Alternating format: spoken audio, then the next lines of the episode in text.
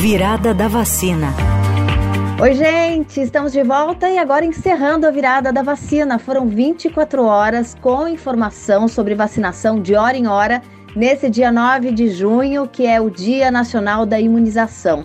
Com a gente agora, a jornalista de cultura e apresentadora Kênia Sade, e ela vai falar um pouquinho para a gente o que, que ela pensa sobre essa questão tão importante que é a vacinação. Como jornalista de cultura, apresentadora de festivais, eu levo a música e o entretenimento para vocês.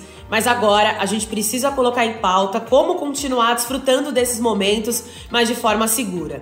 Muitos de vocês, assim como eu, adoram festivais de música, né? É uma experiência incrível curtir os nossos artistas favoritos e sentir a energia, o calorzinho do público. Mas para que a gente possa continuar curtindo esses momentos, a gente tem que se cuidar e a vacinação é o caminho para isso. Se você pensar que vacina é um ato coletivo e democrático, você vai colocar em pauta. Vamos colocar em dia. Então, vamos fazer a nossa parte, nos vacinar e incentivar todos ao nosso redor a fazerem o mesmo. Juntos, a gente pode garantir que a nossa música favorita vai continuar nos unindo sem prejudicar quem está ao nosso lado. Vamos cuidar de nós, dos outros e desfrutar dos festivais de música com mais responsabilidades. E aí, gente, vamos juntos nessa virada da vacina?